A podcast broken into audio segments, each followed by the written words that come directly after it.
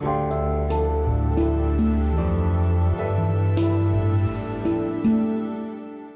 schreiben das Jahr 2022 und das hier ist die sogenannte Gegenwart.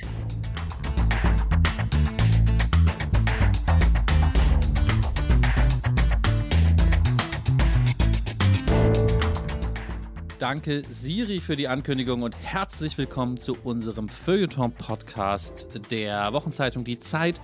Mein Name ist Lars Weißbrot. Und ich bin Nina Power.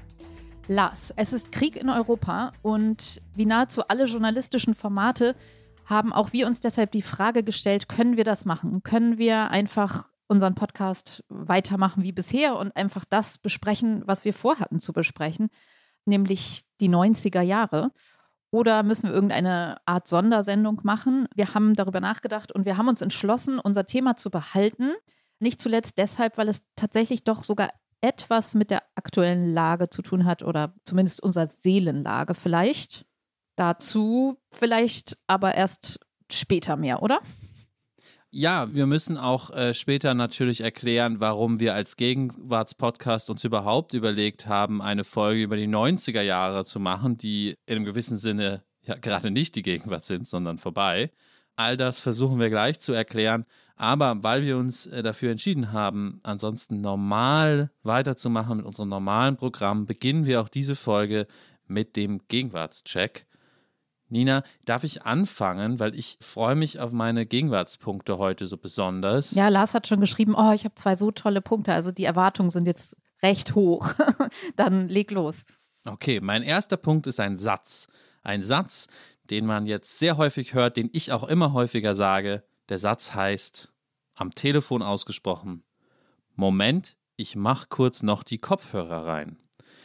Seit auch durch die AirPods viel mehr noch mit Kopfhörern telefoniert wird, wenn man diese Kabelschose nicht mehr hat, aber Natürlich wurde auch schon vorher mit Kabeln telefoniert, mit Kopfhörerkabel nicht nur Musik gehört, sondern auch, damit man während dem Telefonieren irgendwas mit den Händen machen kann, das angeschlossen. Aber ich glaube, das hat nochmal extrem zugenommen, seit die AirPods, die kabellosen Kopfhörer sich so verbreitet haben, auch in Deutschland ist immer noch das Problem, du nimmst einen Anruf an und nimmst den meistens normal an und hast in dem Moment die Kopfhörer nicht drin. Vor allem, weil du natürlich auch die Kopfhörer mal wieder rausmachst, damit der Akku nicht leer geht und so. Und dann ist Nina dran und will über den Podcast sprechen, aber ich will währenddessen Notizen eintippen. Das heißt, ich sage als allererstes zu Nina, Nina, Moment, ich mach kurz die Kopfhörer rein und dann fummelt man noch, das ist so eine, so eine verlo neue verlorene 30 Sekunden am Anfang jedes Gesprächs, weil einer fummelt noch so rum und macht sie dann rein und naja, ich will jetzt gar nicht das große Interpretationsfass aufmachen, aber es ist schon interessant, wie hier wieder Technik seine eigenen Probleme verursacht und irgendwie nur so schief in unsere alten Alltagshandlungen reinpasst. Ähm, es soll eigentlich alles einfacher machen, aber erstmal gibt es so eine neue Komplexität, nämlich, Moment, ich mache erstmal kurz die Kopfhörer rein. Ja, also du trägst das sehr überzeugt vor und eigentlich würde ich sagen, das ist fast schon so ein bisschen alt. Ich wünsche mir gerade die Situation von so einem Podcast-Festival, wo ich einmal so Betten das-artig irgendwie den Saal befragen könnte, ob es nicht einen kleinen Ticken zu alt ist. Aber gestern habe ich diesen Satz irgendwie viermal gehört oder so. Insofern ist es schwer von der Hand zu weisen.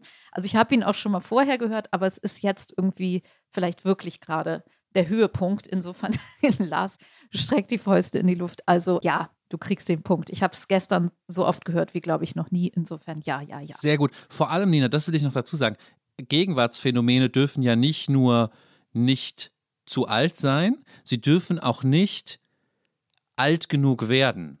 Und die, das ist ja ein Satz, der durch irgendeine technische Neuerung, die dieses Problem besser löst, in fünf oder spätestens zehn Jahren verschwunden sein wird. Also man erkennt, an diesem Satz erkennt man auch in Zukunft, dass wir uns irgendwo so um das Jahr 2020 herum bewegt haben werden, wenn in einem Film oder in einem Dokument der Satz vorkommt, Moment, ich mache kurz erstmal die Kopfhörer rein. Stimmt. Aber jetzt wollte ich schon fast sagen, das ist wie in irgendeiner Serie, die ich letztens geguckt habe. Genau, wie in äh, Die Discounter von letztens, wo immer diese eine, der eine Charakter immer war, der gesagt hat, oh, das war jetzt gerade so voll der schöne Moment. und jetzt wolltest du, jetzt habe ich dir den Punkt gerade gegeben und du sagst nochmal, warum es so, so richtig ist. Also, will man schon fast wieder zurücknehmen. Egal, also ich mache weiter mit, mit meinem Vorschlag. Weiter, ja. Und zwar hatte ich den schon mal auf der Liste, dann habe ich wieder vergessen und dann hat aber Lea, eine Hörerin, ihn auch nochmal geschrieben. Insofern ist er von mir und Lea. Und zwar der gute alte Hula-Hoop-Reifen ist wieder krass in Mode. Lars verzieht sein Gesicht, aber es gibt jetzt extra Hula-Hoop-Workouts.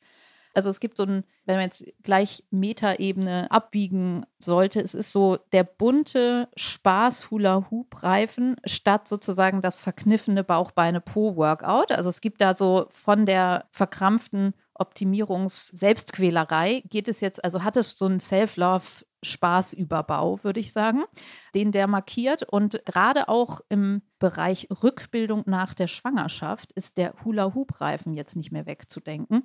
Und das ist ja auch was, was man sozusagen, also dieser gesamte Themenkomplex Frauenkörper und was damit zu tun hat, da wäre jetzt so Rückbildung ist jetzt so das, was wirklich am allerwenigsten mit Spaß konnotiert ist und auch mit Sichtbarkeit. Und jetzt gibt es halt so gut gelaunte Hula-Hoop-Rückbildungsvideos. So. Nina, also was gerade in der Rückbildungsbubble vor sich geht, da. Nicht so äh, runterspielen jetzt bitte, ja? Also Lea hat das vorgeschlagen ohne Rückbildungsüberbau. Ohne Rückbildung. Ja, aber da würde ich den Punkt tatsächlich da würde ich den Punkt tatsächlich ablehnen. Und zwar. Weil du keinen Sport machst, Lars. Ich mache keinen Sport, aber ich hätte ja vielleicht. Ich sitze ja immer am Spielplatz und gucke aufs Handy. Ja, und manchmal gucke ich dann, was nebenan im Park die Leute machen, ob die da gerade wieder Slackline oder. Das haben wir das schon mal gesagt, dann dieses Spiel, wo man so in der Mitte ist so ein Trampolin, da muss ich so einen Ball hin und her werfen, so extra kompliziert irgendwas. Das machen die nur in Eppendorf bei dir, keine Ahnung. Ja, jedenfalls Hula-Hoop-Reifen habe ich in Eppendorf nicht gesehen. Nein, natürlich nicht, ist auch nicht Outdoor, ist Indoor. Machst du ja das Video zu Hause, das Workout. Okay. Aber nein, ich gebe dir den Punkt trotzdem nicht, weil das ist mir zu. Ich habe das Gefühl, so alle vier Jahre kommt, steht irgendwie in der Brigitte, dass jetzt der Hula-Hoop-Reifen wieder es in ist. Es ist aber nicht sozusagen aus der Brigitte, es ist echt. Von der so, Hula-Hoop-Reifen-Industrie irgendwie. Nee, nee, das hat sich einfach erfunden. so weitergefunkt, weißt du?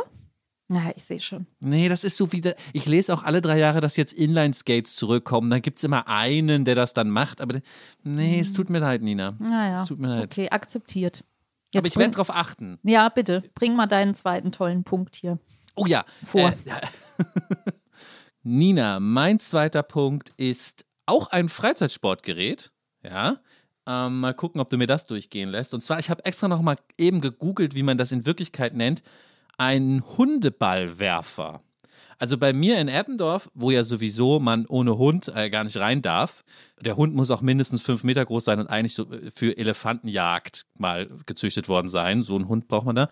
Und da haben jetzt immer diese Eppendorfer Frauen über ihre schwarzen Mäntel und über der Schulter so ein Plastik, sieht aus wie so ein Schuhlöffel, ja, ja, so ein weiß. Plastikding. Und da ist so ein Ball dran. Mhm mit dieser Schleuder werfen sie den Ball und können ihn dann aber auch so vom Boden wieder aufheben. Ja, ja, das ist so wie ja, so ein Schuhlöffel, ne? Ja, ja. Und das ist ein Hundeballwerfer. Das stimmt. Ich habe eben schon dran gedacht, als du äh, den Sport beschreiben wolltest mit dem Ballwerfen und dem Trampolin.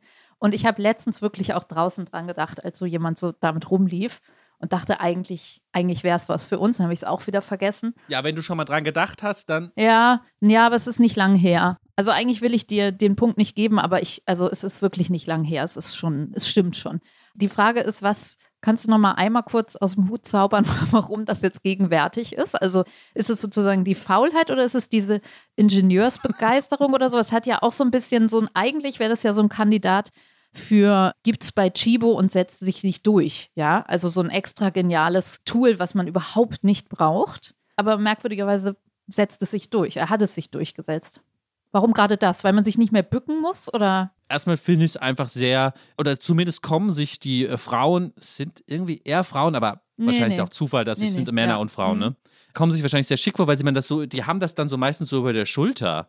So wie so, ein, wie so eine Gitarre, oder eine Gitarre ist es falsch, aber irgendwie so, oder ein Tennisschläger. So, Tennisschläger, ja. ja. Aber was daran gegenwärtig ist, weiß ich nicht. Aber ich, Nina, wenn wir schon gerade bei dem Thema sind, kann ich an der Stelle, falls hier Hundebesitzer aus Eppendorf zuhören, nochmal einfach ganz appellieren, ganz bitte bleib zu Hause. bitte, ja, appellieren wenigstens, wenn ihr einen Rhodesian Ridgeback habt oder wie das heißt, vielleicht nicht die Kinder damit im Park jagen. Auch wenn der nur spielen will. Einfach nur nochmal als Erinnerung an alle Hörerinnen und Hörer. Ich wollte gerade sagen, eigentlich mich beschäftigt dieses Thema nämlich auch extrem. Hunde, Hundebesitzer und ich hatte auch schon häufiger darüber nachgedacht, dass wir das hier einbringen müssen, weil ja auch durch, also ein endloses Thema, ja, weil durch die endlos, Pandemie, endlos, endlos, ja. nein wirklich, weil durch die Pandemie wirklich, ja. immer mehr Hunde angeschafft worden sind und jetzt wird wieder Frühling und jetzt können die, oder auch, dass man einfach manchmal denkt, die können damit ja gar nicht umgehen, die Leute, weil die hätten sich sonst nie einen Hund angeschafft ohne Pandemie. Und Kinder versus Hunde, also endloses Thema. Aber darum geht es heute nicht. Wir sind Team Kinder. Ja, ja, natürlich, aber wir müssen uns stoppen. Wir müssen uns stoppen. Du hast, ja. noch, du hast noch einen Punkt. Genau. Und zwar ist das auch ein Satz, ein geschriebener Satz. Wir bestellen nicht so, so Essen, so viel. Also jetzt nicht der Lieferdienst, der die Bananen bringt, sondern tatsächlich auch so gekochtes Essen. Aber letztens haben wir das mal gemacht bei so einem, ich weiß nicht mehr, wie dieser Dienst hieß, aber so was Neues ausprobiert auf einen Tipp hin und da man konnte so direkt nachvollziehen, wo der Lieferfahrer gerade ist, so minutiös, ne? Und wie lange das noch dauert und so. Also diese perverse Genauigkeit. Und am Anfang dieser Nachvollziehbarkeitskette stand der Satz, A human being has seen your order. Und den fand ich so irgendwie dann doch so striking, was die Gegenwart mhm. betrifft. Also mhm. so ja. irgendwie so ein Doppelcharakter. Auf der einen Seite war es so krass, ist das so ein krass entmenschlichter Satz, weil das schon diese ganze Kette an, der Mensch wird nur so ein Punkt auf Google Maps und wo der jetzt genau ist. Und man kann eigentlich fast schon die rote Ampel nachvollziehen und so. Also er wird so ein bisschen als so ein Tool entmenschlicht und dann aber gleichzeitig ja so eine Beruhigung eigentlich. So, nee, nee, das haben schon wahre, biologisch real existierende Augen, haben das gesehen, was du wolltest. So. Das ist super, Nina. Also erst Punkt sofort kann ich dir sogar doppelt geben, weil erstens, das ist genau das, was wir vom Gegenwartscheck wollen. Jetzt, wo du sagst, merke ich, dass ich das auch schon mal gelesen habe und drüber gestolpert bin oder eine Form von so einer Formulierung. Und da steckt natürlich total viel drin.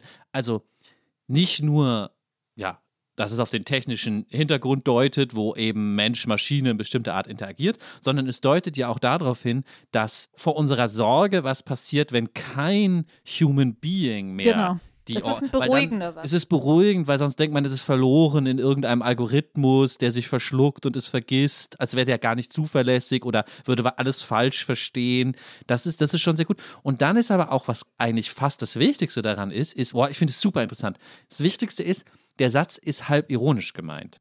Also man, wir, es ist das kein Versehen. Ich, aber, doch, hm. das glaube ich. Diese, die Leute, die das machen für diese Apps, sind so on point. Das ist nicht verrutscht, dass es so ein bisschen albern klingt. Das soll genauso klingen, weil dieses bisschen so dieses quirky, ja, a human being has seen your order, mhm. das so ironisch aufgreifen, das ist genau die Silicon Valley Mentalität, die sozusagen die Ängste und Sorgen gleich so aufgreift, ironisiert und sich dadurch so ein bisschen, bisschen unbedrohlicher macht. Weil mhm, die sind auch so ein mhm. bisschen lustig und verstehen so unsere Sorgen und so. Ist, so glaube ich, nicht ein ruhig, Versehen. Ganz ruhig, wir sind ja noch Menschen hier, so, ne? Genau, ja. Mhm. Also es ist toll. Ja, doppelt, doppelter Punkt. Wow, schön. Warst du schon? Ich weiß es gar nicht mehr mit ja, unserer neuen 2x2-Struktur. Jeder ja, zwei. Okay, sehr gut. Das heißt, eins zu eins. Eigentlich waren alle vier Punkte sehr interessant, auch wenn wir zwei nicht vergeben haben. Lass uns zum großen Thema heute kommen. Und das große Thema sind die 90er Jahre. Die 90er Jahre des 20. Jahrhunderts. Vielleicht sagt mir das noch dazu, falls jemand denkt, wir machen einen Podcast über 1890. Und natürlich, was sagen uns die 1990er Jahre über unsere Gegenwart? Denn wir sind ein Gegenwartspodcast und kein Geschichtspodcast. In einem anderen Sinne könnte man natürlich auch sagen, hat vielleicht unsere Gegenwart in den 90er Jahren begonnen. So rum könnte man auch die Frage stellen. Wir wollten tatsächlich schon länger so eine Folge machen. Das war immer ganz oben auf unserer Liste. Und jetzt gab es ein neues Buch, das ich gerade gelesen habe. Noch nicht auf Deutsch erschienen. In den USA ist es rausgekommen und recht breit besprochen worden. Man gab viele Interviews und Geschichten dazu. Es heißt sehr schlicht und schön The 90s, a Book. Also die 90er, ein Buch. A Book ist auch herrlich, oder? Ja, a, a Book. book. Unterzeile machen wir jetzt auch immer nur so. Ein Artikel. Ein Artikel, ein Podcast.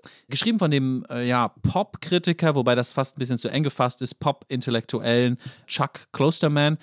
Ich habe vor dieser Podcast-Folge nicht nachgeguckt, wie man ihn genau ausspricht. Ich sage jetzt immer Chuck Klosterman, wenn er irgendwie anders heißt, bombardiert mich wieder mit Hassmails, weil ich schlecht Englisch spreche. genau, also ich habe das Buch auch gelesen und das eine ist, dass es ein Buch gibt, ja. Wir wollten aber schon immer was über die 90er machen, du hast es ja auch gesagt. Und ähm, tatsächlich haben wir nicht nur ein Buch gelesen, sondern uns auch einfach jetzt tagelang, zumindest ich mich mit der gesamten Ästhetik der 90er nochmal zugedröhnt. Seit Tagen habe ich abwechselnd Ohrwürmer von Lemon Tree, Coco Jumbo, Hey Ho, Captain Jack, all das dröhnt durch meine Birne und ich bin gewissermaßen froh, dass wir jetzt endlich unsere Folge aufnehmen und etwas seriöser drüber sprechen können und es vielleicht danach auch mal wieder abklingt. Wobei wir auch gleich noch einmal assoziativer werden wollen, einfach weil alle, die dabei waren, ja, also wenn man 90er sagt, dann fängt es ja schon an, im, im Kopf so zu wummern und man könnte sich jetzt einfach wirklich. Zu Coco Jumbo. ja, sehr lange verlieren im Trash der 90er baden.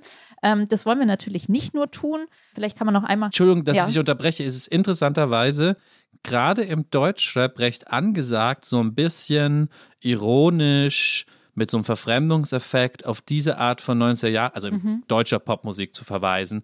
Ich glaube, im neuen ja, ich weiß es gar nicht. Ist das Casey Rebel? Da sagt er auch irgendwie zwischendurch, aber in so einer ganz trockenen Stimme plötzlich, irgendwie so Coco Jumbo. Ja, geil, ja, das ist ja schon. Ja, ja. Also, das ist schon so ein interessanter Referenzrahmen. Umso mehr, es gibt nicht nur Bücher und Tweets dazu, sondern auch Referenzen in gegenwärtigen Songs. Vielleicht einmal noch zurück zu Chuck Klosterman. Der hat in Interviews, er hat viele gute Interviews gegeben und hat etwas gesagt, was wir beide auch sehr gut nachvollziehen konnten. Er sagt, If I could take a vacation to any time in my life for two weeks, I would like to go back to April 1994. Das ist ein toller Satz, ja. ja, also ich glaube, bei überhaupt die Idee, Urlaub zu nehmen, um in irgendeine Epoche oder in eine Phase des Lebens zurückzureisen, da gibt es vielleicht mehrere. Bei ihm ist es 94, bei mir würde ich sagen 98. Das habe ich mal mit einer Freundin festgestellt. Wann war eigentlich das Tollste? Und es war irgendwie immer 98.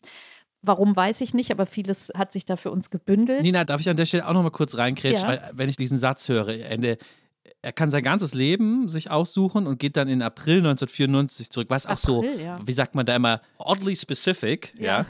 Ich muss an was denken. Ich weiß, das ist so gar nicht deine Welt, aber lass mich das kurz einwerfen. Ich liebe ja Zeitreisen Science Fiction. Ja. Und es gab letztes Jahr eine äh, Zeitreisenserie, die so aus dem Superheldenkosmos kam. Äh, Loki hieß die.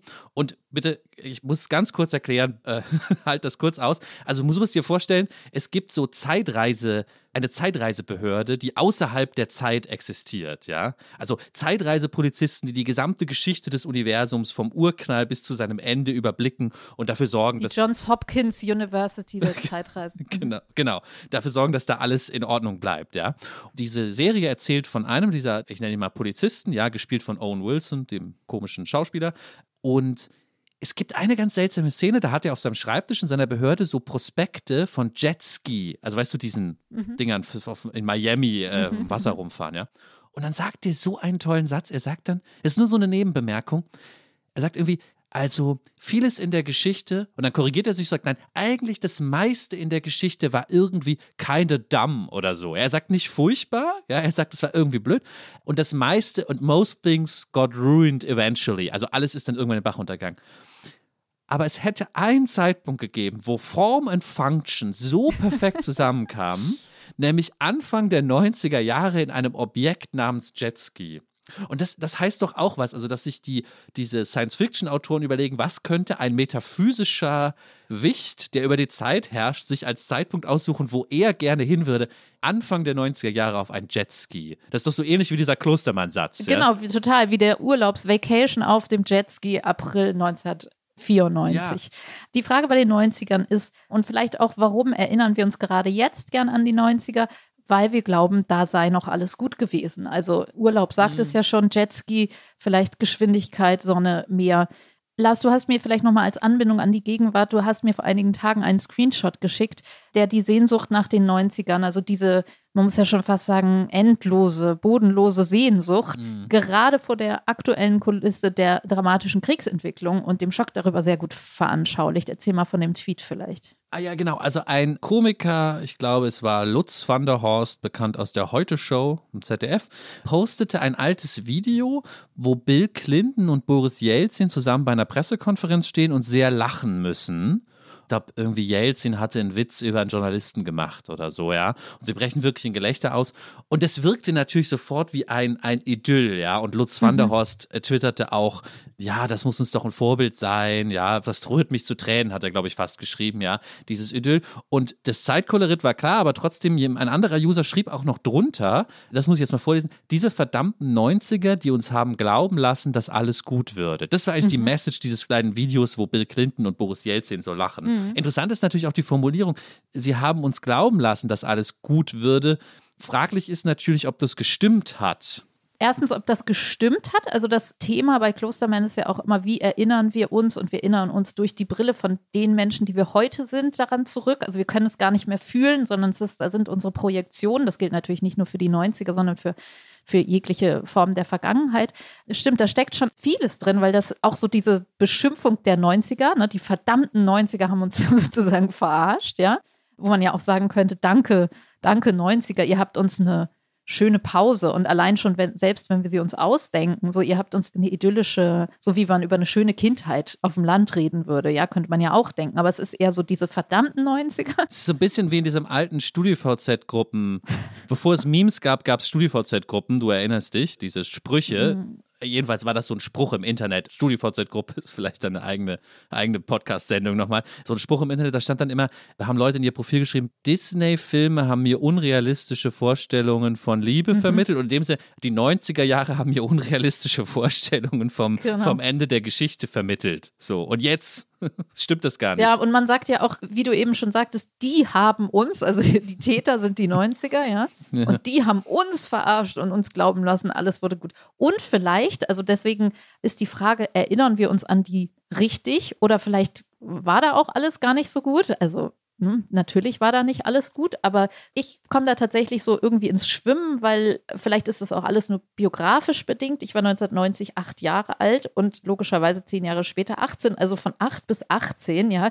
Kindheit bis Erwachsenenalter sozusagen komplett in den 90ern verbracht. Und sofern man irgendwie nicht eine totale schlimme Kindheit hatte, kann man natürlich auch sagen, okay, das war einfach deine behütete Zeit in deinem Leben, Punkt aus. So. Aber damit bin ich ja nun nicht alleine mit diesem Gefühl.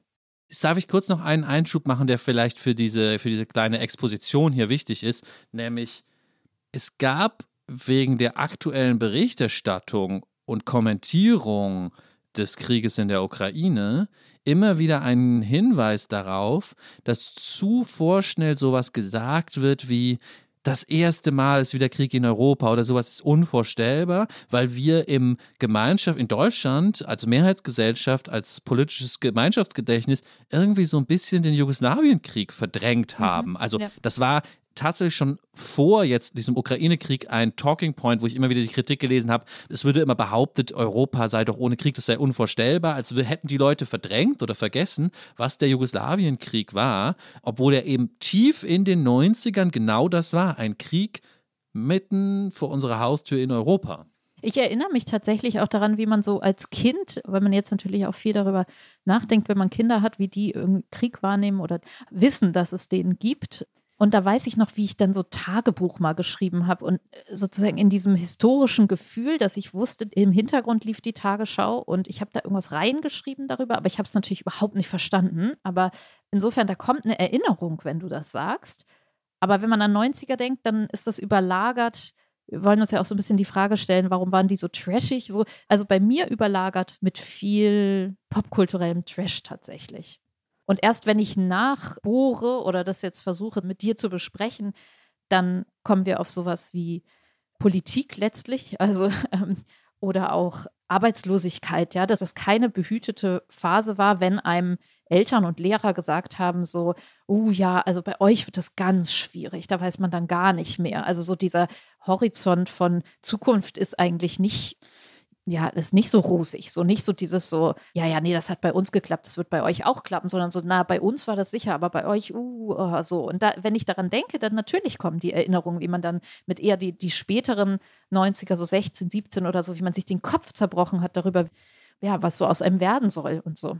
Und darauf müssen wir, glaube ich, ganz am Ende nochmal zurückkommen, ja, weil das ist bei Klostermann interessant. Klostermann ist eben nicht nur ein Pop-Historiker, sondern er hat schon so einen ja, vielleicht auch Science-Fiction-Zugang oder ich nenne ihn mal philosophischen Zugang. Ganz toll von ihm, das können wir auch unten drunter verlinken, ist ein alter Essay von ihm, hat nichts mit den 90ern zu tun, wo er sich einmal die Frage stellt, wenn in 100 Jahren Schüler in der Schule über Rockmusik lernen, welchen einen Rockmusiker werden sie noch lernen von den Lehrern als Beispiel dafür? Das ist ja eine ganz spezifische Frage. Es ist ja sozusagen nicht, wer war der wichtigste Rockmusiker, sondern aus dieser spezifischen Zukunftsperspektive rückblickend. Und so behandelt er auch das Thema 90er. Und ja, du hast es schon gesagt, die eine, vielleicht etwas triviale Beobachtung ist natürlich klar es geht nicht darum, was die 90er sind, sondern was wir heute in unserer Gegenwart da rein projizieren und mit welchen Augen wir sie sehen. Das aber gilt, hast du ja auch schon gesagt, vielleicht für jede Erinnerung. Close Man, und darauf würde ich gerne am Ende nochmal zurückkommen, macht noch einen tieferen Punkt. Er sagt, Ich lese das mal vor. I think, das hat er im Interview gesagt, I think our relationship to time is changing and that's why it's going to be very difficult for someone to write a book about the first 10 years of the 21st century, so wie er es über die 90er geschrieben hat. Also Ende der 90er hat sich fundamental im Wahrnehmungsapparat was verändert, dass dieser Erinnerungsprozess anders funktioniert plötzlich. Und woran liegt das? Er sagt doch, wenn ich es richtig erinnere, dass er sagt, letztlich durch das Internet ja auch, alles ist gleichzeitig abrufbar. Habe ich das richtig abgespeichert, sodass er halt sagt, okay, da haben wir noch in einer Epoche, ich meine, es gab halt auch Charts und goldene Schallplatten, also es war alles so ein bisschen, es war auch linearer, sozusagen, wenn man es jetzt runterbricht auf die Alltags- und Konsum und, und den Konsum von Medien. Es war alles noch so, nachmittags gab es die Talkshows und es gab wetten das an dem und dem Zeitpunkt. Und es gab Charts so und nicht irgendwie jeder guckt mal, jeder streamt irgendwas und jeder, also so all dieses ganze, jeder macht's wann es ihm oder ihr gefällt, das ist dadurch, dass, dass dieses epochale oder lineare gemeinschaftliche verloren gegangen ist, oder? Total, also das ist auf jeden Fall eine mediale Änderung, die da stattgefunden hat am Ende der 90er Jahre, die dann viel mehr ändert als bloß eben, dass ein neues Jahrzehnt anbricht, wie zwischen den 80ern und 90ern oder 70ern und 80ern. Aber lass uns vielleicht darauf am Ende nochmal zurückkommen und lass uns jetzt vielleicht. Genau, und auch wann die 90er vorbei waren. Genau, sowas, darüber ne? müssen wir ja. auch noch reden. Lass uns jetzt einfach mal tief rein in die 90er und wir haben so einfach gesagt, wir wollen assoziieren. Wir haben so einfach ein paar Stichworte gemacht und ähm, auch auf Grundlage des Buches und, und deiner Erinnerung, ja, was fällt uns ein? Das müssen wir jetzt erstmal so sammeln. Genau, also Klostermann sagt ja, er schreibt bewusst nicht über sich in dem Buch, weil er sonst voll in Nostalgie abdriften würde. Aber wir können irgendwie keine Folge über die 90er machen, ohne einmal so voll reinzubuttern. Die 90er waren eine Zeit der Listen und Charts, ich habe eben schon mal gesagt. Und wir haben jetzt einfach mal eine Liste runtergeschrieben. Lars, woran denkst du, wenn du an die 90er denkst? Also, mein erster Punkt ist, und der ist auch bei Klostermann essentiell, die anderen Punkte mache ich einfach nur so versprochen, aber da muss ich einen Satz dazu sagen. Ja, ich wollte gerade sagen, oh Gott, wenn, er jetzt, wenn Lars jetzt jeden, jedes Mal so einen Vortrag hält, oh Gott. Weil Klostermann ist ganz wichtig. Natürlich denken wir eigentlich, die 90er als kulturelles Jahrzehnt oder als echtes Gefühlsjahrzehnt haben 89 begonnen mit dem äh, Fall des Eisernen Vorhangs und der politischen großen Änderung. Klostermann sagt eigentlich, in den USA haben sie anderthalb Jahre später begonnen, als ein Album erschien, was Nevermind hieß, von der Band Nirvana und eigentlich dessen Sänger Kurt Cobain, der sich dann später umgebracht hat. Das ist 90er Jahre. Kurt Cobain, 90er. Ich habe gerade gestern noch mal einen Ausschnitt gesehen von der, was war das, Tagesschau oder so, und da, da hieß immer Kurt Cobain. also Kurt Cobain, ja. Was kommt zu mir in mein System, wenn ich an die 90er denke? DJ Bobo. Und ich sage dazu gar nichts, Lars. Aber ich, ich muss jetzt, aber das ist der maximale Kontrast, ist jetzt schon super ja, zwischen diesen mach beiden weiter, Figuren. mach weiter, schneller. Tarantino. Vielleicht Akte nach X. Kurt Cobain, Tarantino. Akte X. Akte X, über allem, ja. Dann sage ich mal was Trashiges, Bärbel Schäfer. Diddlemaus, Die Sitcom Seinfeld. Claudia Schiffer und die Supermodels. Ja, ich habe mir jetzt noch so eine notiert, so eine Trias Spaßgesellschaft, Köln, ja, sehr schön, ja. RTL. Mhm. Viva, Viva. Diese Kölner Medienbubble der 90er Jahre. Endemol. Ja. Endemol, ja. Endemol. Okay, Ironie. Schnullerketten, Spice Girls, Ecstasy, ganz wichtig. Fanta 4, Tupac habe ich auch wegen Klosterman nochmal reingeschrieben, weil der zweite wichtige tote Popmusiker der 90er Jahre. Waschbrettbauch. Da, da habe ich kriege ich so eine richtige Assoziation, wie das in, auf diesem Bravo hochglanzigen Billo-Papier dann so ein bisschen ins Gelbliche. Ich weiß nicht, wessen äh, Waschbrettbauch da vor meinem inneren Auge erscheint. Als so ein Boygroup von, ich glaube, von ah, diesem einen Blonden von Caught in the Act, ja. Und dann kommt da so eine gelblich glänzende Waschbrettbauchhaut in meinen, vor meinem inneren Auge. Mach weiter. Äh, es kommen jetzt ein paar Sachen, die, vielleicht können wir es gleich nochmal erwähnen, inspiriert sind nicht von dem Buch, was wir gelesen haben, sondern von dem Song Die 90er von Reinhard Grebe, Ja, da müssen wo wir sie gleich vorkommen, nämlich reden, ja. Waschbrettbauch und das ist äh, Piercing, Ja, Piercing. Arschgeweih, Arschgeweih. Plateauschuhe, Dann eine Held, große Heldin Blümchen, die Sängerin Jasmin Wagner. das Tamagotchi. Backstreet Boys, Boygroups, InSync, ich habe es eben schon gesagt. Ich hatte einen großen Leitsordner, äh, wo ich so Artikel ausgeschnitten habe über die und die dann so abgeheftet habe in so Klarsichtfolien. Warum auch immer, ja, warum auch immer.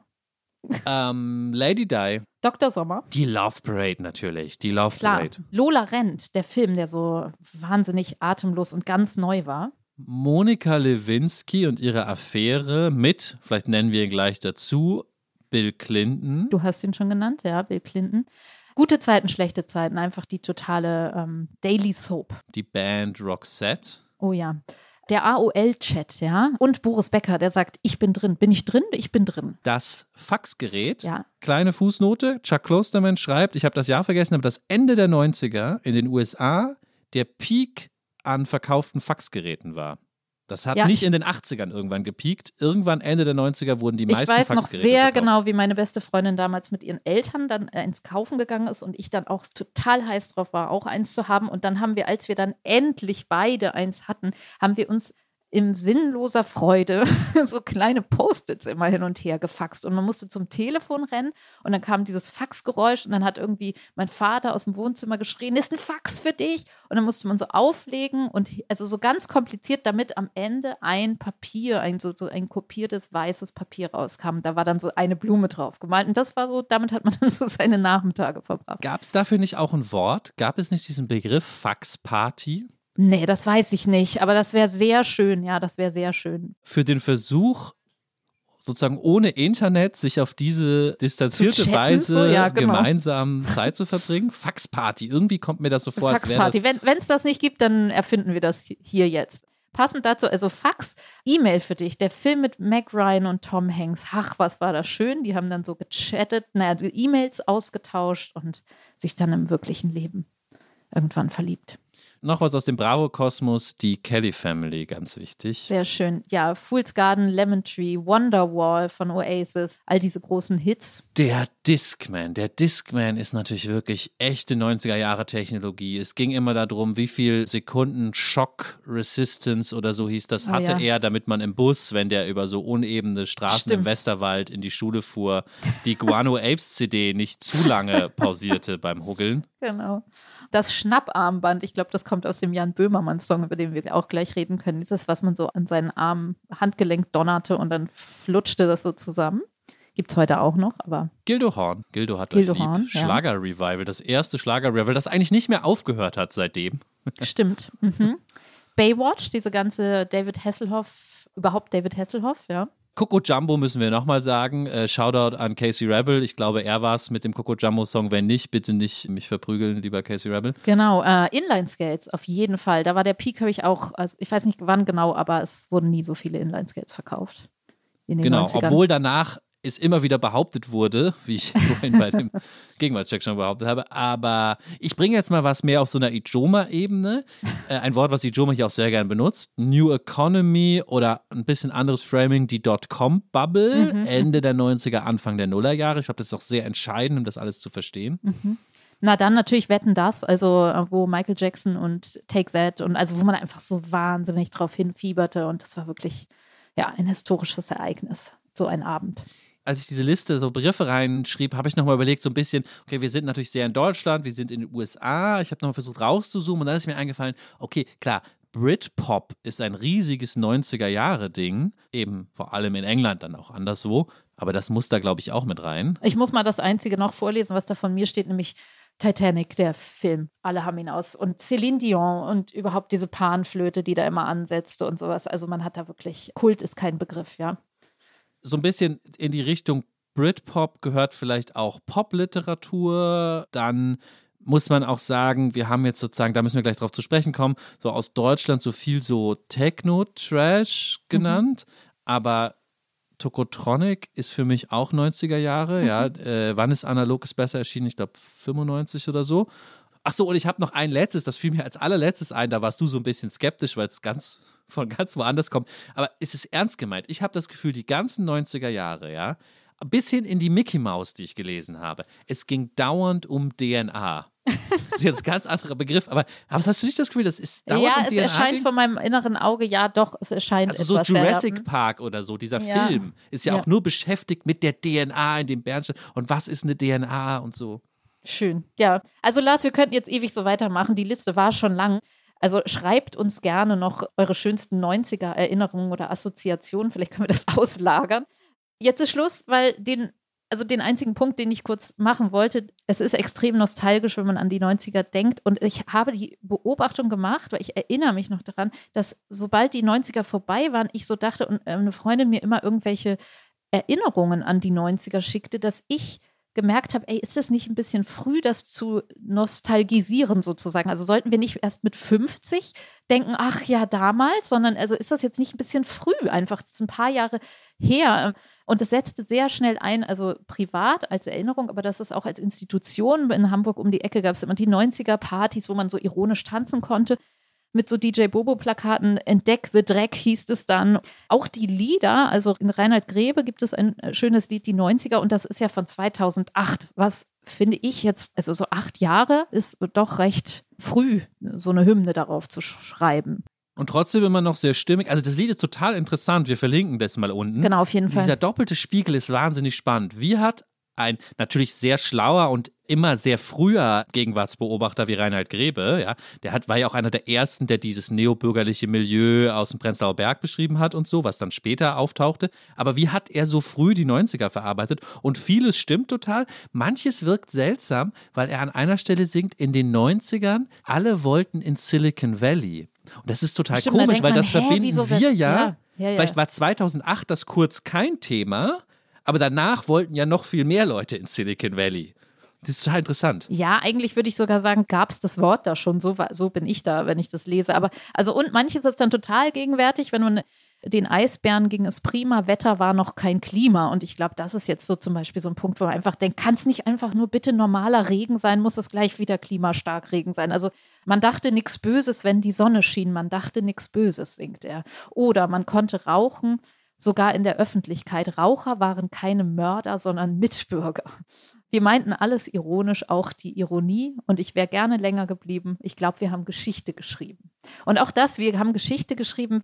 Das ist wieder so ein Punkt, wo ich denke, hm, Geschichte geschrieben? Ich we- weiß nicht. So vielleicht ganz am Anfang, so Wiedervereinigung, klar. Aber sonst ist das tatsächlich von mir überlastet von dem Trash-Faktor. Vielleicht, was uns bringt zu Jan Böhmermann, der auch eine Hymne auf die 90er geschrieben hat. Da sieht man am Anfang so, wie äh, seine gespielten Kinder, die lustigerweise Friedrich und Kleopatra heißen, ihn fragen, Papa, wie war denn das? Und dann sagt er, fängt er an zu singen mit der Melodie von furchtbaren Lemon Tree von Fool's Garden. Das Lied ist von 2016. Das Böhmermann-Lied ist von 2016. Ja, genau. Und da geht es eben auch nochmal um ja alle Schnapparmbänder und ähm, Schnullerketten und den ganzen Kram so und Dr. Alban und wie sie alle hießen so.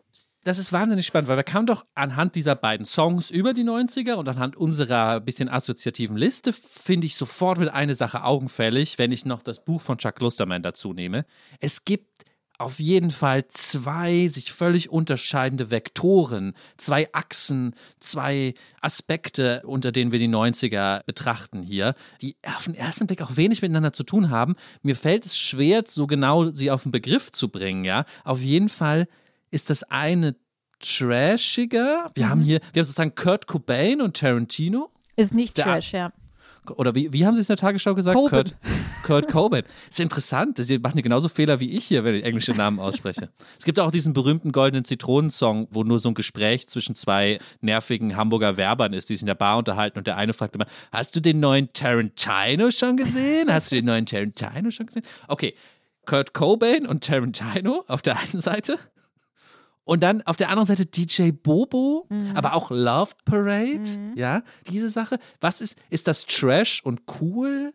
Das Klostermann-Buch ist sehr US-spezifisch und das andere ist schon europäisch, kontinentaleuropäisch. England kann man vielleicht auch mal raus. Du hast gesagt, du hättest noch mal einen DJ Bobo, so DJ Bobo blickt auf die 90er zurück. Nee, ich hatte eine ganz genau und irgend so eine tolle YouTube-Doku nochmal Ja. äh, mir reingefahren und da ging es, da wurden alle, alle durften nochmal was sagen.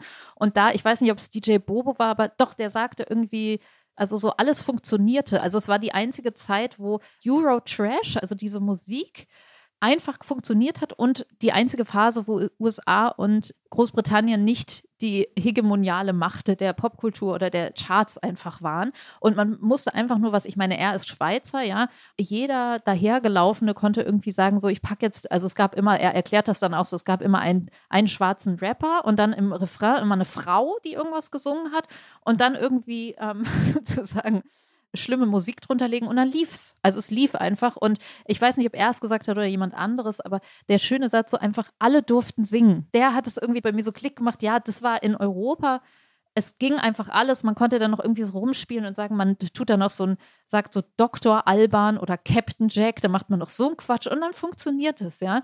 Also man könnte natürlich, wenn man jetzt liebevoll wäre, sagen, Trash ist vielleicht auch einfach ein purer Ausdruck von Lebensfreude, vielleicht nach der Wiedervereinigung auch, dass man sagt, so alle durften halt und es gab diese Hoffnung und dieses, so wie wenn man sagt, man freut sich ganz wahrhaftig, dann vergisst man ja auch, wie man dabei aussieht und sieht vielleicht halt auch peinlich aus, mhm. ja, oder wenn man mhm. sich verkleidet oder also ich meine jetzt so kindlicher äh, gesprochen, vielleicht mhm. war das irgendwie einfach so eine Explosion. Dann habe ich noch mal so einen Love Parade Typen gesehen, der auch rührend meinte, ja, wir haben eine Demo angemeldet und wir wollten die Friede Freude Eierkuchen nennen und der hatte dann so eine Erklärung dafür so Friede wegen Frieden und äh, also so, das war jetzt nicht, es wirkte nicht so völlig verhonkt, sondern mhm. ja, einfach wie so ein purer Ausdruck der Zeit, der eben noch nicht so viele Zweifel und Korrektheiten oder was auch immer, also eine, eine pure Gefühlsäußerung, ja, so könnte man den Trash irgendwie umarmen. Also das ist alles richtig, was du sagst, glaube ich. Der Unterschied fasziniert mich trotzdem weiter und so richtig gefasst habe ich ihn noch nicht. Ich habe hier mal notiert, jetzt hantieren wir schon mal, mal heavy-handed mit den großen Begriffen, dass man auch sagen könnte, das eine ist sicher Hedonismus, die 90er als Hedonismus. Das trifft auf dieses ganze europäische und natürlich auf die Love Parade zu. Jetski. Ja, interessant, das Jetski passt da auch rein. Das andere, was vielleicht für Closterman eher wichtig ist, ja, Cobain, Tarantino, das ist eher postmodern. Hat man so einen Gegensatz Postmoderne versus Hedonismus und was ist der Zusammenhang zwischen den beiden Sachen? dann habe ich noch, das hat meine Frau auch gestern sofort gesagt, ist es vielleicht auch ein Unterschied, ob wir die erste Hälfte der 90er betrachten oder die zweite Hälfte? Also sind die etwas trashigeren Sachen vielleicht eher späte 90er, während ja, Cobain und Tarantino, um die beiden wieder zu nennen, ihre Karriere startete und endete dann bei Cobain auch Anfang der 90er Jahre. Das war sozusagen das komplizierte. Du meinst, ist dann so in der Lebensfreude-These, wäre das dann sozusagen überreif und gegärt und da wurde es dann sozusagen so plastikartig oder dann auch schon ironisch oder es gibt auch so einen schönen, und das ist sehr, sehr, sehr, sehr wichtig, gerade wenn wir sagen, AOL-Chat gab es schon. Ja, man hatte schon diesen Moment der der Verbindung, dass man, ich weiß noch, wie wir in der Schule dann unser wie hieß das, Informatiklehrer meinte, so, und jetzt gehen wir ins Internet und jetzt können wir einmal mit dieser Schule in Hawaii Kontakt aufnehmen. Und alle waren total geflasht, aber es war auch irgendwie noch so ein bisschen sinnlos, mhm. dieser Akt. So. Es gab einfach nicht die Beobachtung, also gerade Peinlichkeit und Ironie sind ja so Wörter, die dann später, wenn man sich an die 90er oder die 90er Jahre Partys waren, dann ja so Fremdscham, ironisch tanzen und sowas. Aber es gab diese Dauerbeobachtung vielleicht noch nicht von Social Media. Also äh, Klosterman schreibt, the Internet was there, but Social Media wasn't, ja. Und mhm. auch die Beobachtung von heute, dass, ja, wenn es problematisiert wird, dann problematisiert man, ihr hattet ja die tolle Folge, Joma und du, dann problematisiert man nicht das Internet an sich, mhm. sondern Social Media. So, und das ja. war einfach der große Bruch, den es da noch nicht gab. Also vielleicht auch die, wir hatten ja auch darüber nachgedacht, die 90er als Schutzraum oder als so eine Kapsel, wenn man da nochmal, ähm, du hattest ja auch diese Serie, wo du diesen etwas unwahrscheinlichen Link gemacht hast. Ähm, Yellow Jackets oder wie hieß die? Ja. Genau. Hm. Ich muss gleich noch einen Satz über meine aktuelle Lieblingsserie Yellow Jackets sagen. Aber ich will doch noch eine etwas provokante These einführen, die so ein bisschen versucht, das alles zusammenzuklammern, was wir gerade besprochen haben.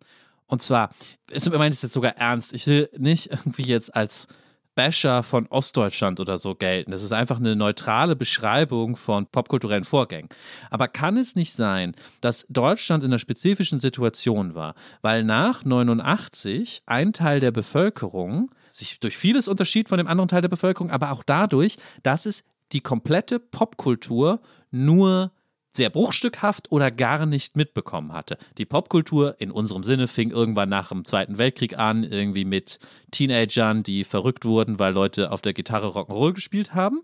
Das ist natürlich in der DDR nicht so angekommen wie im anderen Westen. Und plötzlich gab es eine Popkultur, wo ein Teil der Rezipienten das sozusagen alles auf einmal aufholen mussten in so einem Hyper-Move, ja, und dadurch vielleicht sich einfach verändert hat, welche Form von Popkultur rezipiert wurde. Und das ist jetzt das böse Wort und sie wurde irgendwie trashiger. So wie man ja heute immer noch sagt, dass, oder wie man immer gesagt hat, Modern Talking sind wahnsinnig beliebt im komplett Osteuropa, ja, wo wir dann uns ein bisschen das Verständnis für fehlt. Also ist das so eine, ist das vielleicht ein Teil, damit zu tun hat? Ja, das Modern Talking, sonst ist das natürlich eine fiese These und halt auch Also da fällt mir dann eben wieder der feiste DJ Bobo ein, der irgendwie aus der tiefsten Schweiz da kommt und also sozusagen die Trash-Bewegung angeführt hat, Ja, ja. dass man da so denkt, ob das jetzt irgendwas mit Osten oder auch überhaupt Deutschland zu tun hat. Also es Mm, muss da irgendwie noch gesamteuropäischer, Mm. ja, das ist noch nicht der Schlüssel. Das ist interessant, aber es ist irgendwie, ich glaube, nicht der Schlüssel aus meiner Sicht so.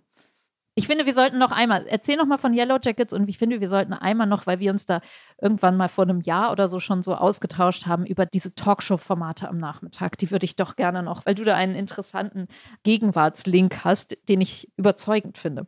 Ja, auf jeden Fall. Ich muss das kurz mit Yellow Jackets einmal erzählen, weil mich die Serie so fasziniert. Und auch da bin ich total gespannt, wenn wir, wir kriegen ja viel Post, ob Leute das auch gesehen haben und andere Interpretationen haben. Ja, eine aktuelle amerikanische Fernsehserie läuft in Deutschland bei, habe ich gerade vergessen, verlinken wir unten drunter Sky, glaube ich. Wir befinden uns in dieser Serie Mitte der 90er Jahre in New Jersey. Und es ist eine, wir sehen eine, die Frauenfußballmannschaft einer Highschool, die nennen sich Yellow Jackets, die haben immer so Nicknames, daher der Titel. Wir sehen erstmal sie in ihrer 90er-Jahre-Welt und das ist extrem faszinierend, die ersten Folge, weil es ist so gut umgesetzt, dass du denkst, du guckst einen Film von 1995. Irgendwie, vielleicht haben sie auch irgendwas auf die Kamera geschraubt, irgendein Filter oder die Ausstattung ist so perfekt, dass du denkst, das muss 1995 aufgenommen sein. Ist es aber nicht. Es ist eine Serie von heute. Diese Frauenfußball, Mädchenfußballmannschaft, die sind alle so 15, 16, darf zu den Nationals fliegen, zum Endausscheidungsturnier oder zur Championship, zum Finale der Frauenfußballmannschaft, freut sich sehr, fliegt da mit dem Flugzeug hin. Sie müssen irgendwie einen Bogen machen über Kanada, um nach Vancouver zu kommen. Über Kanada stürzt ihr Flugzeug ab. Ein paar Menschen sterben bei dem Flugzeugabsturz, die Hauptfiguren dieser Mannschaft und viele überleben. Und dann beginnt eine, naja, fast schon etwas erstmal klischeehafte Geschichte. Man kennt das so aus Lord of the Flies oder so. Sie sind in der Wildnis, niemand rettet sie, es gibt keinen Kontakt zur Außenwelt, sie müssen überleben nach dem Flugzeugabsturz. Sie sind völlig auf sich allein gestellt. Es wird aber schnell klar gemacht, dass das jetzt nicht so eine realistische Serie ist in dem Sinne, sondern die sind sehr schnell plötzlich so Survival. So 16-jährige Mädchen kennen sich sehr gut aus, plötzlich mit so Survival-Techniken, gehen jagen, sie finden ein Gewehr, sie kämpfen auch gegen Wölfe. Ist sofort klar, hier muss irgendwie was Allegorisches los sein, ja. Worum geht es hier wirklich, ja? Natürlich geht es auch um die Beziehung dieser Mädchen untereinander. Ja, da gibt es dann so Liebesdreiecke und so, ja. Die Serie spielt auf einer zweiten Ebene in der Gegenwart heute, wo manche Überlebende dieser Wildnisgesellschaft, die sie da aufgebaut haben, also manche Frauen führen so langweilige Hausfrauenleben, andere sind ein bisschen mehr ja, traumatisiert oder offensichtlich traumatisiert von der damaligen Zeit. Deren Geschichten werden so in der Gegenwart erzählt, die treffen sich und da gibt es natürlich dann wird jemand umgebracht und es ist so klar, es gibt ein Geheimnis von damals, was sie bis heute verfolgt. Stichwort eure letzte Folge, es geht sicher auch viel um Traumata dieser Leute. Also diese zwei Ebenen. Und ich liebe die Serie, ich kann die jedem empfehlen, die macht auch einfach Spaß und sie ist interessant, sie ist ein bisschen gruselig, aber nicht gruselig, dass man abschalten muss. Ich glaube nur, irgendwas sagt uns das auch über die 90er Jahre, weil in dieser 90er Zeit auch sehr viel so Popkultur eine Rolle spielt, weil eins der Mädchen, was bei dem Absturz überlebt, ist eben so eine, man hätte glaube ich damals gesagt Riot Girl, also feministischer Punk, aber auch mit Bezug auf Nirvana und Grunge und das spielt auch so eine Rolle. Sie sieht auch so aus. So läuft sie immer durch den Wald und schießt sozusagen äh, einen Hirsch, den sie dann braten können, ja, in diesen Riot Girl Klamotten. Also irgendwie habe ich, wenn ich diese Serie gucke, das Gefühl, die sagt uns auch was über die 90er. Also als hätten wir als hätten wir nicht abgeschlossen mit den 90ern und wir sitzen jetzt hier und waschen Wäsche mit unseren Kindern in unseren Wohnungen, ein bisschen langweiliger als früher und fragen uns, was war eigentlich los in den 90ern? Und vielleicht waren die 90er so eine Art Wildnis, noch ohne Internet? Das mhm. denke ich manchmal, weil die sind ja so auf sich selbst geschmissen, abgeschlossen von der ganzen Welt. Vielleicht war das noch eine, vielleicht war das die wilde Welt noch. Also was ich denke, ist, dass diese, wenn du sagst, sie haben eine Waffe gefunden und also die Wildnis jetzt nicht als Bedrohung, sondern auch als Konkretion im Jetzt, ja, dass man sagt, auch was Analoges, ja. Man könnte ja auch sagen, in dem Moment, wo es eben Social Media geworden ist oder jeder wirklich immer Internet hat, also dieses Raus rein, ja, dass man ins Internet reingegangen ist, also dass die virtuelle, jetzt ganz groß gesprochen, die virtuelle Welt hat noch nicht die analoge nicht ersetzt, aber so, es war einfach noch klar, wo man ist, ja, nämlich im Analogen. So. Und da würde ich sagen, das passt dann schon eher zur Wildnis und Waffen finden ja, und absolut, so und sich klar. da ja, durchschlagen. Das ist, genau. Und das Gefühl, ich glaube hier, wir hatten doch diesen Moment, dass es zwar damals schon, das Klosterman sagt, es war schon ein super mediales Zeitalter, wo Content ganz viel kam, aber man konnte nicht den Content Also es war eben das, was du auch schon meintest, dass Zeit sich verändert hat, unser Gefühl auf alles gleichzeitig zuzugreifen. Diese ganze Gleichzeitigkeit gab es noch nicht. Er schreibt, it was a decade of seeing absolutely everything before never seeing it again. Ja, das ist ein toller Satz. Dass ja. man in diesem Moment ist und irgendwo anders. Also diese Zeitkapsel, die für uns vielleicht so erscheint wie eine Kapsel, weil es danach eben wirklich diesen Bruch gab. Und alles vorher kommt uns vor, als wären wir mit dem Flugzeug in der Wildnis abgestürzt. Ja, und, und alles keine... vorher war dann sozusagen in unserer Kohorte natürlich auch tiefste Kindheit, sodass es vielleicht noch zeitkapseliger erscheint, ne? Ja, gut, das stimmt. Das stimmt. Die Leute bei Yellow Jackets sind Generation X, also mhm. die sind natürlich damals 15 gewesen, Mitte der 90er. So alt waren wir da noch nicht. Nina, lass uns doch, bevor wir dann auf die äh, Zielgerade einbiegen, einen Clip noch abspielen, den du gefunden hast, den ich wahnsinnig interessant fand.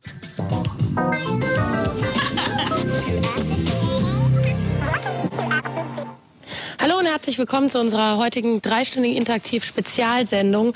Ähm, Tag am Mittwoch, den 12. September 2001. Gestern war ein sehr geschichtlich harter Tag für alle, würde ich sagen. Also für mich auf jeden Fall eines der politischsten, heftigsten Geschehnisse, die ich erlebt habe in meinen jungen Jahren. Wahrscheinlich auch für Tobi, der heute mit mir hier an der Seite moderieren wird. Unter anderem haben wir die Milka und den Lukas am Chat. Der Olli kommt um 16.30 Uhr noch dazu. Und ähm, ihr wisst, wir haben gestern ab 19 Uhr nur noch schwarzes Programm gezeigt, also einen schwarzen Bildschirm mit unserem Logo, einfach weil wir denken, dass es ähm, hinsichtlich der aktuellen Geschehnisse auch wichtig war, dass wir ein Statement dazu abgegeben haben. Ihr wisst, wir sind Unterhaltungssender, kein Informationssender. Wir können keine wirklichen Informationen bieten. Wir können, wir können höchstens ähm, euch die Möglichkeit geben, ein, ein Forum zu bilden, wo ihr eure Gedanken, eure Meinung loswerden könnt. Wir haben gestern schon ganz, ganz viele Mails bekommen. Im Chat war einiges los in unserer Community. Und ich denke, das ist ganz wichtig. Ähm okay, Nina, du hast mir das geschickt. Was hören wir hier? Es ist die Sendung Viva Interaktiv für die ganz Jungen, unsere Zuhörerinnen und Zuhörer. Im Musikfernsehen Viva gab es eine Call-In-Sendung, die nachmittags lief, wo man per Telefon oder Chat oder meinetwegen auch Fax, Fax, Fax hm. sich zuschalten konnte als Zuschauer und seine Meinung abgeben konnte zu Musik oder so. Das ist aber die Ausgabe, die am 12. September 2001 läuft. Und äh, das ist natürlich der Moment, in dem die 90er Jahre vorbei sind.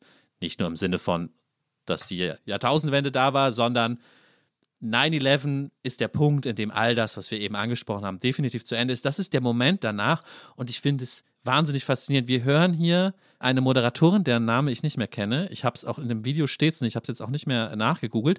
Daneben nur gerade zur Erklärung Tobi, Tobi, der am Schluss auch noch was sagt. Tobi Schlegel, den kennt man vielleicht heute auch noch als Moderator. Später kommt noch Olli, könnte wahrscheinlich Olli Pocher sein. Olli Pocher, es waren ja alle da, ne? Ja, also ja. das ist ja so wie wer war noch da? Naja, Milka, dann Mula Adebisi, das sind so diese Stars, aber wer da alles, Heike Makatsch, ja, wer da alles rumsaß auf diesen ja, Sofas ja. und moderiert hat, einfach auch so endlos, es ist ähm, schon faszinierend, ja. Und Nina, sorry, ich bin so gerade so in Flammen, äh, unterbrich mich, du hast das Video rausgesucht, du musst auch noch was sagen, aber ich weiß, warum ich das so faszinierend finde. Nicht nur, weil es diesen Punkt so interessant markiert, dass diese 90er Jahre Viva Interaktivwelt crasht in sozusagen das Zeitgeschehen, was alles verändern wird, ja. Ich übrigens jetzt auch gar kein Vorwurf an die Leute, dass sie irgendwas Falsches gemacht hätten da. Äh, es waren ja alle völlig überfordert und das war ja sogar eine angemessene Weise darauf umzugehen. Aber sie haben natürlich, und das sind die drei Sätze, die hier so mir sich so einbrennen, ihre 90er Jahre Mittel schleppen sie jetzt in diese neue Zeit, die anbrecht. Und da ist eigentlich schon die Wurzel der Probleme, die uns heute um die Ohren fliegen, weil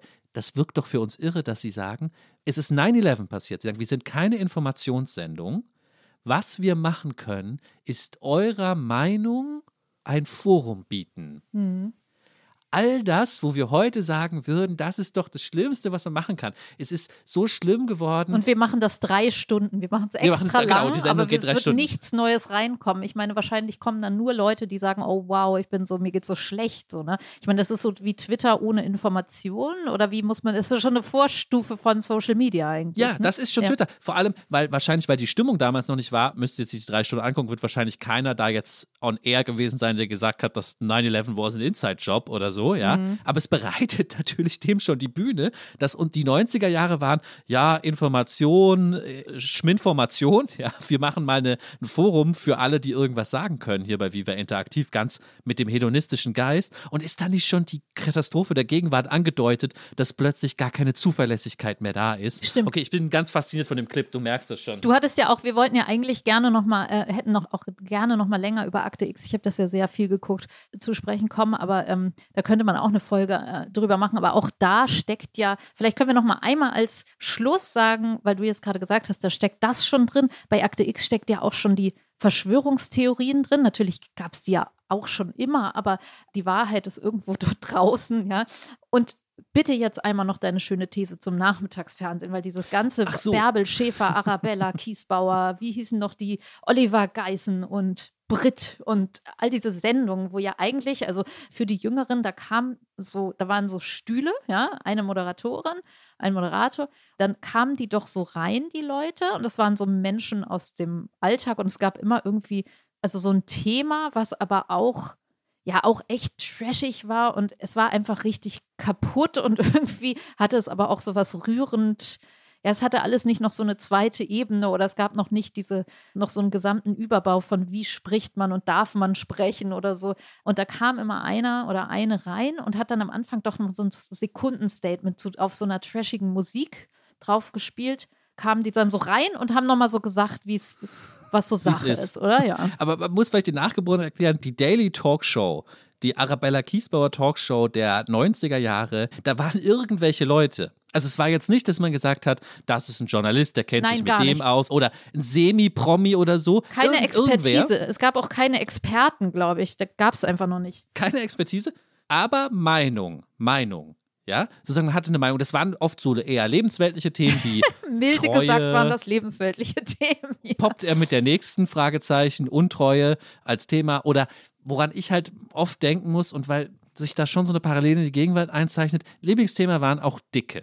Und eine Folge bei Arabella Kiesbauer oder Bärbel Schäfer zu Dicke war immer so, es gab eine sehr dicke Frau in Dessous, die in Dessous aufgetreten ist, hat lasziv getanzt an der Stange, das war so ihr Ding und sagte dann, ja, das ist mein Körper, ich liebe den, akzeptiert das einfach. Das war ihr Statement und setzte sich hin. Und damit eine Diskussion draus wurde, gab es aber dann, ist jetzt auch wieder Ostbashing, aber der hieß wahrscheinlich Ronny oder so, so ein ja. Troll, ja. Oder Typen aus Marzahn oder so, der kam dann als nächstes rein und hat gesagt, ich finde dicke Frauen einfach unästhetisch, das soll so nicht gehen. So. Nee, die Stimme habe ich jetzt völlig falsch nachgemacht. Die klang anders. Und dann ist es so, wie siehst du denn aus? Wie siehst du denn aus? Geht doch nicht Ja, aber das hier. klingt jetzt schon so ein bisschen, wenn, wenn, du so sprichst, klingt das so nach postmigrantisch, wenn wir es so machen. Aber die waren gar nicht postmigrantisch. Nee, gar nicht. Einfach Null. nur voll prollig und aggro ja, und, ja. Äh, und direkt einfach so. Und aggro, ja. ja. Genau. Und das habe ich natürlich so eingebrannt, diese Talkshow. Und danach sollte es ein Gespräch darüber geben, was ja offensichtlich völlig sinnlos war, weil jeder immer nur sagen konnte, ja, aber ich sehe das halt so. Vielleicht ist das dann die Postmoderne gewesen, ja. Und er gesagt, aber für mich ist es so und ich sehe das halt so. Ja, kann ja jeder seine Meinung zu haben, aber man hat sich trotzdem gestritten. Ja? Total. Also es war so der, wenn ich daran denke, dann waren das so die Stühle nebeneinander und man hat sich immer so rübergebeugt ja. und so gegiftet einfach.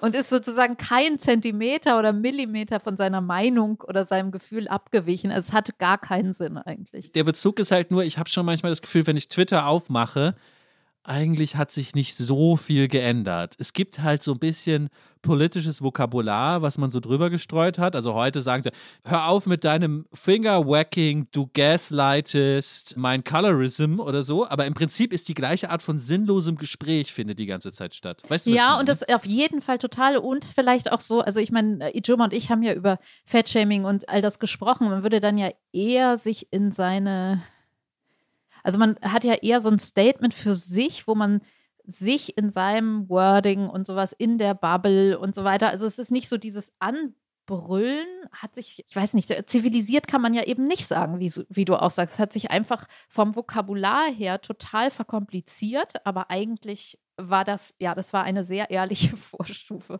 von dem, was wir heute haben. Nina, wir müssen jetzt schon langsam zum Ende kommen. Wir hatten versprochen, noch einmal auf diese philosophische Meta-Meta-Frage zurückzukommen, die Klosterman auch aufwirft. Was hat sich eigentlich in unserer Zeitwahrnehmung geändert? Und so ein bisschen ist schon seine These, das, was er über die 90er macht oder wir alle mit den 90ern machen, das würde schon für die Nullerjahre oder für die Zehnerjahre nicht mehr gehen, weil wir sie nicht mehr auf die gleiche Art festhalten können. Und einerseits, ich weiß nicht, wie du es siehst, Einerseits glaube ich es gar nicht, weil ich total gerne mit dir einen Podcast über die Nullerjahre demnächst mal machen würde oder so. Wäre auch, wir bestimmt würde, glaube ich, ja, ja, ja. funktionieren. Müssen wir als Fortsetzung machen. Andererseits hat er schon einen Punkt, weil ich glaube, wir sind gerade sehr verzweifelt auf der Suche nach solchen Kategorien und Einteilungen in Perioden, an denen wir uns festhalten können. Deswegen auch die Faszination für die Generationen. Mhm. Je mehr Generationenbegriffe, desto weniger scheint einer zu funktionieren. Und dauernd ist die Rede, jetzt ist wieder die Rede von der Zeitenwende, ja. Mhm. Bisschen popkultureller. Vorher gab es so eine Diskussion, so ein bisschen um. Das heißt, man sehnt sich nach der Epochenbildung. Nach der Verzeitlichung mhm. irgendwie. Und das scheint doch vielleicht, hat Klostermann da recht, eine Reaktion darauf zu sein, dass sie schwieriger zu erreichen ist irgendwie.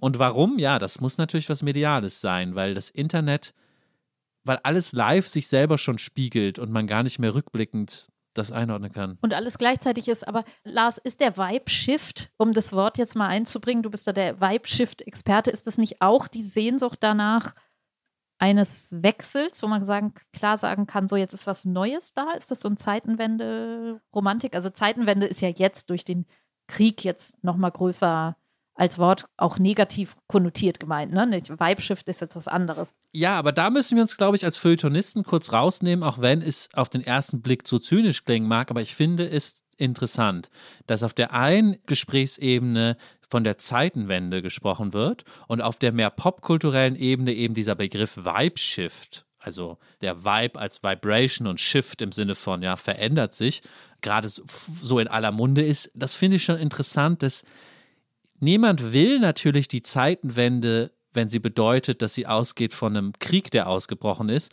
aber trotzdem gibt es ja ein Interesse daran, das festzuhalten in so einer Wende, dass man das sofort so benennen will. Mhm. Achtung, hier ist es jetzt. Kannst du noch einmal den Vibe-Shift in einem Satz erklären, vielleicht für alle, die. Der Witz ist, glaube ich, dass es wenig zu erklären gibt, sondern dass so coole Trendprognostiker aus New York plötzlich gesagt haben, ja, jetzt ist Corona vielleicht langsam doch so ein bisschen vorbei. Es könnte sein, dass sich dann nochmal so Mode und Popkultur sehr ändert, aber wir wissen noch nicht wie. Aber es kommt. Aber es das kommt. kommt und das ist der Vibe-Shift. Aber sie haben noch gar nicht gesagt, wie. Aber es kommt so groß, dass es nicht nur eine Mode ist, weil sonst passt ja kein Wort. Also ist das eigentlich auch vielleicht eine Sehnsucht dazu, dass man sagt, hier ist der Vlog und das war vorher und das war nachher? Eine Sehnsucht, dass es vorher und nachher gibt oder irgendwas Neues? Weil ich meine, sonst kannst du ja sagen, okay, es gibt immer ja, da kommt jetzt eine neue Mode. Dafür musst du ja kein Trendforscher sein. Ja, aber eben etwas, was sich über vielleicht sogar ein Jahrzehnt dann erstreckt. Okay. Und wo man dann sozusagen, wenn man das jetzt linken würde zu den 90ern, da gibt es die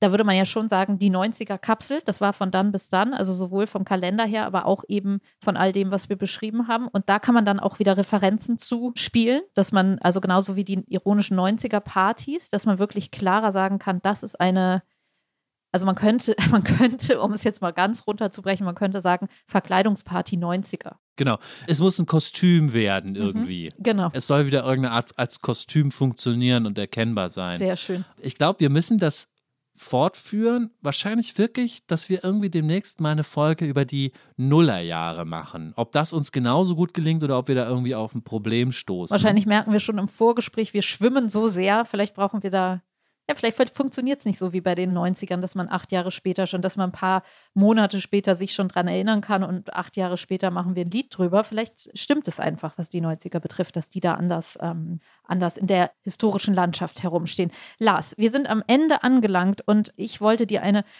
sogenannte Zukunftsfrage stellen. Ich bin dran mit Fragen und tatsächlich will ich noch einmal zurück zu den aktuellen Geschehnissen, auch wenn wir kein politischer Podcast in dem Sinne sind, aber man sieht ja jetzt schon überall in den Drogerien und Supermärkten Leute mit überbordenden Windelpackungen in Einkaufswagen, die, bei denen klar ist, das kaufen die jetzt nicht für ihre 19 Kindern, sondern ähm, wollen spenden. Ach so, ich habe gestern einen Mann mit so vielen Windeln gesehen, daran habe ich gar nicht gedacht. ja, Genau. Und es wird jetzt in den nächsten, äh, oder es geht schon los, ja, Tagen, Wochen, wird das Thema Geflüchtete ja wieder aufkommen. Und das ist ja sozusagen schon so ein Topos geworden, hier für Flüchtlingskrise, Merkel 2015 und so. Wird sich in deinem Gefühl in der nächsten Zeit, wird es darüber überhaupt eine große Diskussion geben, weil Anfang, als die ersten Geflüchteten kamen, gab es ja auch so diese Bilder eben aus München mit den Kuscheltieren am Bahnhof und all sowas. Da kann man natürlich sagen, hier, jetzt geht's los, die große Solidarität, die große praktische Hilfe. Ja, wird das ein Ding werden? Wird das eine große Diskussion werden? Wird das, wird man da wieder das Gefühl haben, so, oh, jetzt jubelt ihr alle noch und nehmt die sagt Willkommen mit irgendwelchen Schildern und Kuscheltieren und dann bricht es wieder ein, weil ich habe das Gefühl jetzt gerade nicht und es, ich habe auf Twitter gesehen, da geht es schon wieder los mit, ja, diesmal sind es weiße Flüchtlinge oder die NZZ hat gerade geschrieben, irgendwie äh, wurde da stark kritisiert, dass das diesmal echte Flüchtlinge sein wird. Hast du das Gefühl, das wird eine riesige Debatte werden oder ist das so mhm. klar, was mhm. da jetzt Sache ist, die nimmt man auf und mhm. alle Türen auf und ist jetzt vielleicht ein bisschen groß für unsere kleine Kategorie, ja, aber, aber pass auf, das Interessante ist doch, Nina, ich muss, ich darf nicht immer Pass auf sagen. Nimm mir das nicht übel, das ist so ein Tick von mir, das klingt ja ganz ja, furchtbar. Okay, pass auf, jetzt, Achtung, pass ich auf. Ich pass auf. Man kann dir ja tausend politische Dinge darauf antworten, hast du ja schon angedeutet. Aber vielleicht ist das ja gar nicht unsere Aufgabe. Unsere Aufgabe hier als Feuilleton-Podcast wäre eine diskursive Antwort. Und diskursiv hängt es ja auch davon ab, lassen sich Debatten in so kurzer Zeit nochmal mit der gleichen Intensität führen? Oder gibt es so eine Art Ventilfunktion, dass wenn man einmal diese ganze gesellschaftliche Zerwerfung dazu hatte, dann lässt sich die nicht so einfach nochmal von Neudruck betanken. Einfach aus dem Bauch raus würde ich sagen, da ist was dran, ja. Jenseits von den politischen Gründen, warum sich 2015 nicht im Sinne der Debatte wiederholt, glaube ich auch, es wird einfach keine Lust bei den Protagonisten, die Interesse hätten an irgendwie Kritik der Flüchtlinge oder so, bestehen dasselbe nochmal. Die würden sich dann was anderes überlegen. Es ist sozusagen totes, es ist jetzt Asche, das kann man nicht nochmal anzünden, ja. mhm. dieses Problem. Mhm. Es ist natürlich auch ein bisschen eine Hoffnung, weil bei allem Schlimmen, was passiert, ist ja eben, wie du gerade gesagt hast, bisher gut, dass diese Flüchtlingsskepsis aus verschiedenen Gründen noch keine Rolle spielt gerade. Hoffentlich bleibt wenigstens das so. Wir werden es erfahren, Lars. Also, es hat mir großen Spaß gemacht. Mal gucken, was mit meinem Coco Jumbo Ohrwurm jetzt passiert, nachdem wir drüber gesprochen haben. Wir werden alles noch verlinken und ähm, zusätzlich zu unseren Gedanken zu den 90ern, unseren komplexen Gedanken, taucht gerne noch mal einmal eine Runde ab und gebt euch die ganzen Songs und den herrlichen Trash. Lars, es hat mir großen Spaß gemacht. Bis bald. Mir auch. Bis bald. Tschüss. Titel aller Bücher, Artikel, Filme, Songs oder Serien aus dem Podcast finden Sie in der Podcast-Beschreibung. Bei Anregungen, Kritik und Lob schreiben Sie uns gerne an gegenwart.zeit.de.